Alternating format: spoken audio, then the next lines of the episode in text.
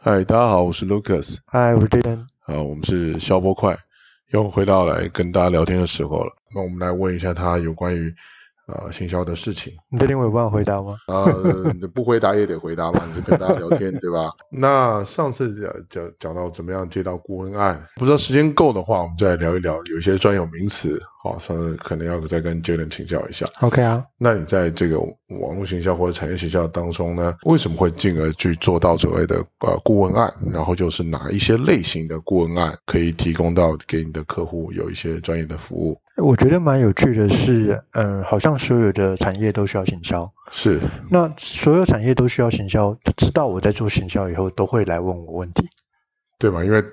东西卖不掉嘛，有人可以帮我把东西卖掉，那还不找你找谁？对啊，对啊，我所以，我我觉得我第一个顾问案其实是我我印象中啦，是一个做服饰的，做对服饰做衣服的，啊然后他们一直很想要做网拍， ，OK？然后不太会，那是在哪一年的时候？好久了，二零一七吧，一七一17七年网络的购网络网拍就就已经很很蓬勃了。对，算很蓬勃。是那他的所有的呃进货来源，全部都是他自己飞去广东进货，去广东进货，对对那应对该对去广州吧？还是不知道？广东广东广我知道是广东，广东哪里不晓得？我有点忘记了，好我也不知道。没关系那他对只是跟我讲说他的进货点在广东，然后是他有时候会飞南韩，哦南韩是那个南韩那南个韩是东大那个门，对东大门门，东大门，门东对，他就说就是他想要批这些东西回来台湾卖，对然后问我该怎么办，已经批呃会批货，可是对不会卖。因为他之前的做法都是他们是在那个松山的那个叫哪里，啊，那 个我又忘记，现在已经没落的地方， 对，我我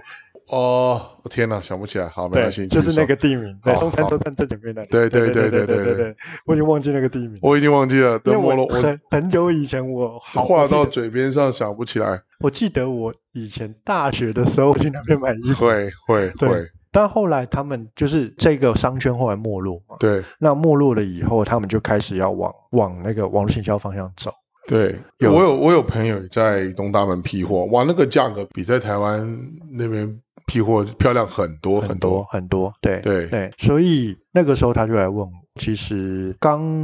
一开始接的时候，我其实有点怕怕的。嗯哼，那我怕怕的原因是因为我不太清楚我的这个服务或者是我的这个技术有没有办法应付台湾，哦，因为其实台湾的电商哦，我我必须要讲讲的很老实，台湾的电商其实蛮厉害的。 OK，对，那它厉害的点是他们在做很多的呃一些策略，包含是跟价、嗯，跟卖是超级强。跟价格，对，例如说我现在我卖的东西叫做阿素斯的手机好了。对，好，可能阿素的手机 A 款，我现在的价格是六九九零，是我是因为我看到有人卖七二九零，然后嗯我就卖六九九零，我可能隔一天他就卖六八九零，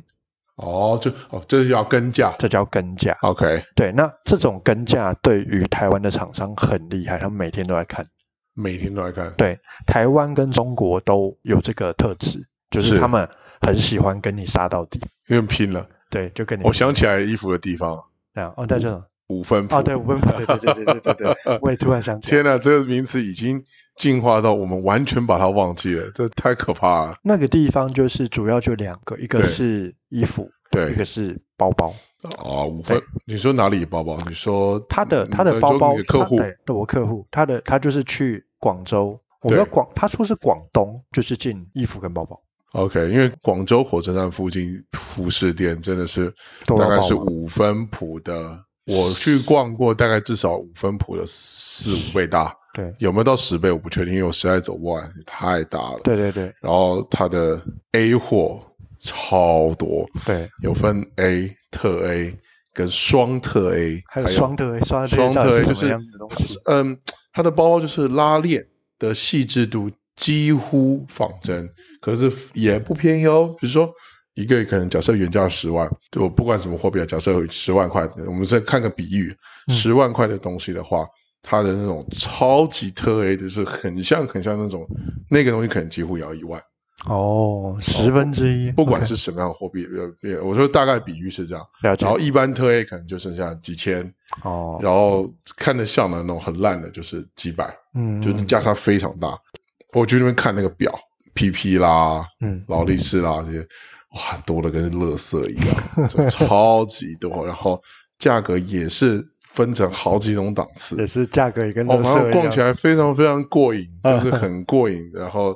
也也有带了几只手表，可是都已经不动了， 就是啊回来吹牛一段时间，那个就手表就坏价了格也跟乐色一样。对 对对对，没错。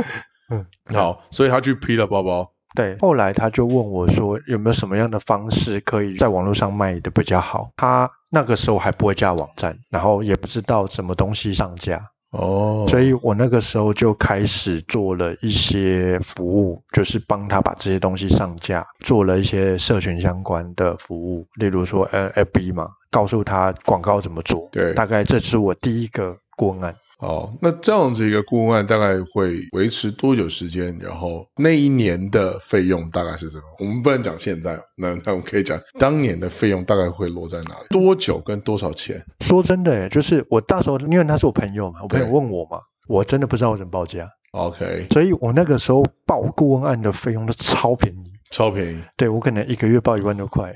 一个月包一万多块对，，然后教他，然后然后告诉他这些东西要怎么弄，怎么弄，然后上架，我还告诉他这个东西，然后还告诉他一些技术，因为我不知道价格，哦，所以你当时根本就没有在市场上了解这种顾问案大概怎么收费，我没有想过我就会已接经顾问案，做这件事情，对，我没有想过我会接啊，明白？只是你就单纯会这些技术对对对对对对， ，OK？那之后比较稍微单价高一点的这个案子啊，或者是我记得你有一个呃，你蛮引以为傲的案子，就是那个面包店，是不是？面包店是其中一个啦，面包店是其中一个，对， ，OK。那可以聊一下那面包店大概什么样的情况，然后、嗯，好，面包店其实它的状况是受到疫情波及对影响，对那他们在疫情波及影响的当下，其实已经考虑要收了。是那为什么他们最后没收的原因，是因为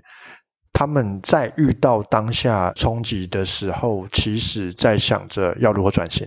OK，转型要花钱，对是，那转型要花钱，大家就会觉得，哦干、我已经快没钱了，可是我要花钱。可是其实他们的店里面其实有很多数据，根据他们数据的统计，其实他们留客率是高的。好，我这边就要问一下，有什么样的数据？因为这样我们可以跟听众朋友分享嘛，说不定有一些听众朋友他是呃有这方面的困惑，所以什么样的数据对于一个店家来说是重要的？呃，基本上就是回购率，回购率，回购率。嗯哼，，对，那如果是以街边店来讲，街边店很重要的要素就是你要让客户记得你。 ，OK，废这这这废话，没有没有，很多的街边店不做。杭州的这边不错，对都，就是我觉得在尤其是服务业对，在做买卖的时候，如果他不记得你的名字，跟记得你的名字差很多。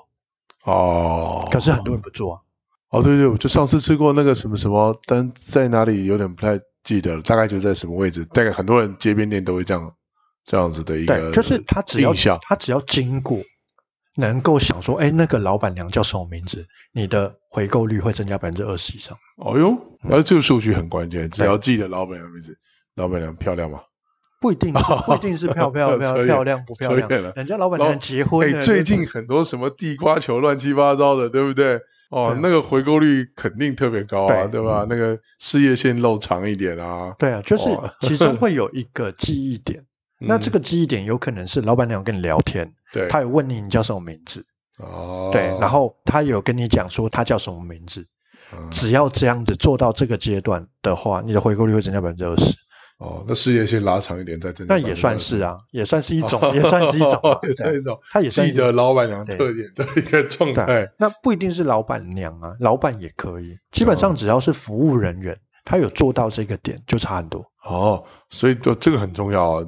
没有人会去留意到，就是记得老板或老板娘的名字，而增加百分之二十的回购率，对因为蛮特别的。他只要经过这家店，他就会记得那个老板跟他讲过什么，那个老板娘跟他讲过什么。你的产品如果没有太差，对，或者是没有到那种真的很贵、不是很常吃的状况，基本上回购率都会很高。哦，挺好玩。那所以后来他呃记得名字就起死回生吗？还是怎么样？没有啊，因为疫情大家不出门了，对，那不出门他就要因应这个状况，所以他就开始把他的东西变外送。可是外哦面送，面包也外送啊，可是外送要送给谁？谁要点外送的面包？或是谁知道面包店可以外送？对哦，就是它有很多的这个，应该说它是没有管道的，对，所以他们那时候做的很辛苦的状况就是一个个打电话，哇，超级辛苦。哦那扣客也是一个方式哦。口渴是一个方式啊。我那时候给他们建议是，你们要做的东西，第一件事情是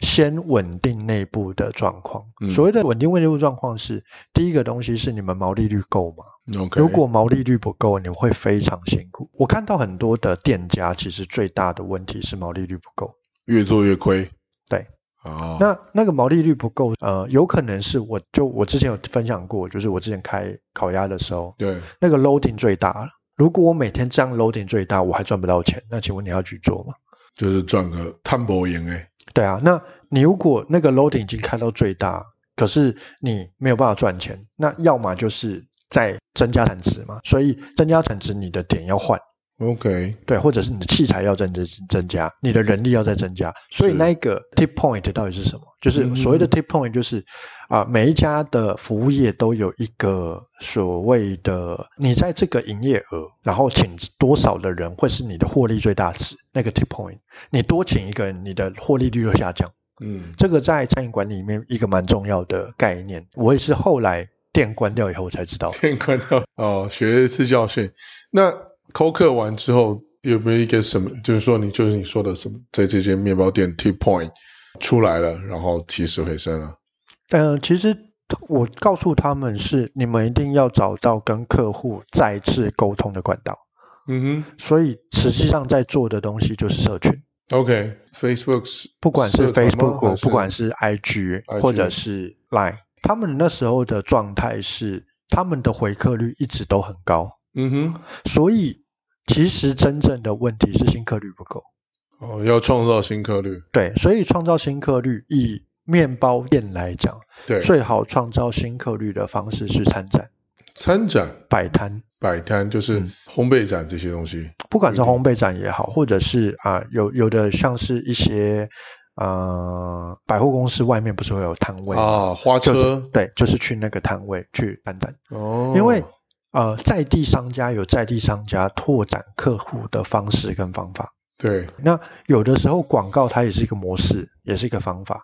所以广告需要做。再来的部分是我对外的参展也是一个需要做的。好，那这一些人产生的新客户之后，我要怎么把他留下来？用社群把他们留下来，所以他们用了一个很聪明的策略，叫 Line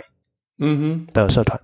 哼，OK，赖社群还是社团社团，对、哦 Line 的社团，他们那社团最高好像可以待两千五百个人嘛，就类似这种社团。Line 的社团他做了一个蛮聪明的策略，就是只要在这个社团的人。就会看到我今天要出的品相，在社团的人可以拿到比较便宜的价格，哦，挺有意思的，对，好康报，所以他们在之后疫情开始慢慢复苏的时候，几乎每天都完售，哦，店嗯面的都几乎都完售。所以在这个面包店的顾问案大概是什么样的一个收费，还是在那个时候？基本上我花了三个月的时间来对协助他们，对从一开始的品牌调整开始做，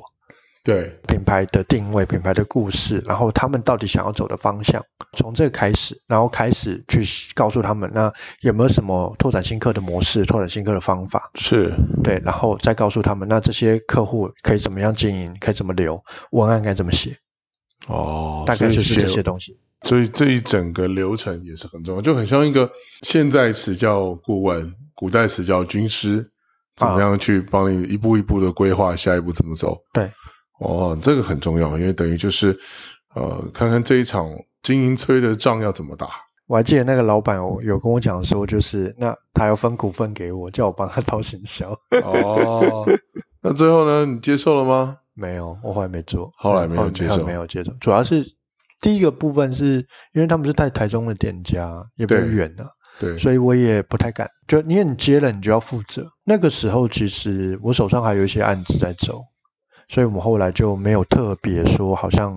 一定要接他们，因为我觉得他们其实可以做得很好。嗯嗯嗯嗯嗯，对，只是我觉得他们夫妻俩都蛮累的啊，蛮累的蛮累的。对，两个夫妻又要做面包，又要销售，还要参展，而且他有三应该个是小孩，三个小孩一定忙炸，对我也有三个，我也忙炸。对，呃，这还有一点时间哦，就来接一接接点疮疤，可能那 个疮疤为什么要建疮 疤？听众会比较喜欢听。那有没有你接的顾问失败的？我是到失一半败的哦胎死腹中的，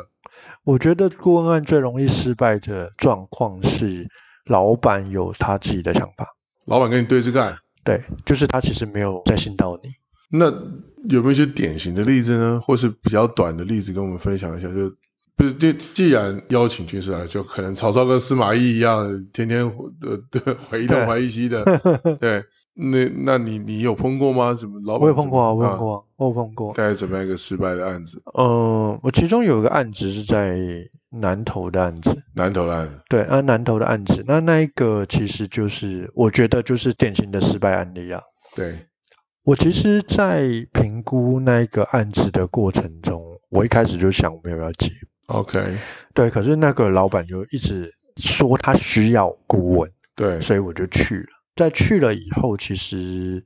呃，我自己比较担心的整个顾问的服务是，他期待顾问帮他做什么，嗯哼，而不是期待顾问给他方向，让他可以做什么。所以这个老板他觉得有点顾问是来做事的，而不是来打嘴炮的。就有一点点类似这样的哦状态，可是其实顾问跟代操是两个完全不一样的概念，哦，所以真的下去实做的话，就是代操。对，收费的方式也不一样，因为顾问是带着你的团队，让你的团队能够往前走，这 OK，个叫顾问的形式，类似于像高阶经理人、 有点类似叫做专案经专案理，经理人对，啊，就是都有一个专案嘛，我们就这利利用这专案，然后执行，然后执行的状况，然后根据这个状况来来修正整个执行的方向是不是对的。对，对，如果在执行的过程中有能力上不足的地方，就把能力这个叫顾问。顾问，那也有人称之为他叫教练，就是电商教练、啊被动陪 coaching 跑、嗯电商陪跑，类似这些都叫做顾问的形式。那后来这个案子怎么样失败？这个案子最大的问题就是他没有听，就是你说什么，就像告鬼回家一样，怎么说他就还是没有怎么做，就我觉得蛮大的、蛮大的受伤点是这样，是他带来的人其实跟他没有合作关系。例如说，好，我就告诉你啊，我觉得这个需要有一个人，然后他就去找一个人，可是这个人跟他其实没有前面没有任何合作关系，甚至是这个人也不是他的员工。就是杂牌军，你说他是杂牌军，有点类似，哎，我现在要写文案，哎、你帮我找一个人来。哦，然后他就找一个人来，然后就教这个人。可这个人到底是他人，他们的管理机制本来就有问题，他很像来帮忙的。哎，这跟我之前认识一个老板好像， 就就有一个案子的老板好像，就对啊喜欢甚至随便抓人对再啊，贴那一下。那甚至是抓进来的人也没有付薪水。哦，对啊，这不就跟我们认识的一个共同老板就很像吗？呃对啊，就对，所以这样子的状态就很麻烦，就是你要带他，他也没他有没有心要给你带，你怎么听第一个是他也不晓得要来干嘛，因为他就告诉来说，哎，就是我们可以一起合作，然后合作一个案子。对可是他来干嘛？他也不知道。然后是我要告诉他他要干嘛，不对啊，这个不是老板应该要的工作，怎么会是我在做？因为因为老板觉得他花钱嘛，所以他觉得丢给你了。所以就会变得很奇怪，就是我很像做老板的工作，明白？那整个公司的方向又不是我决定的，对那我要怎么讲？所以会花花超多时间在讨论你对，到底想怎么做。哦， 他的讲法就是都好，随便，只要可以赚钱就好。我每次跟他讲这样子做好不好，OK 啊，然后我就告诉他他去执行没有，下一次回来又在讨论同样的事。嗯明白。然后他又有他自己在想的做法跟想法，所以这个案子就会变成是一直在打架。明白，应该说互相拉扯的一个状对，态然上后面，他又跟我讲说他有人，那人来就是这样的人。他自己没有能力去过滤，那为什么这个老板他之前会，就是他会习惯这样的模式？因为他太习惯过去的传直销模式，哦，所以他之前就是传直销业起家的，对，所以他太习惯这样的合作模式。了解。那这样的合作模式在于经营整个团队而言会有问题，我觉得它就有比较大的障碍跟阻碍。那这个阻碍你要如何克服？了解所以我们就一直在处理人的事情，没有没有在做事，在处理人的事情，太辛苦了。所以这个案子执行了多久就吹了？一个半月，我就说不要继续签了，嗯嗯嗯，因为我觉得合作的状况不太对，是不太稳定。对他们的整体的，反正就是整体的走向跟整体的做法，后来就比较偏，很像，嗯，你可以说它很像黑 道，就是黑社会在处理事情的方式，哦瞧一瞧，就是啊、你要认多少，你要认多少，你要认多少，嗯我们之间的关系如何，我们之间关系如何，就类似这样。所以他们整个团队的经营比较像是，就是跟他合作是因为有利益来跟他合作，没有跟他没有利益他就没办法合作，所以他也遇到了蛮大的瓶颈跟挑战。到底这些东西未来跑不跑得动？这些人要不要跟着你？有没有忠诚度？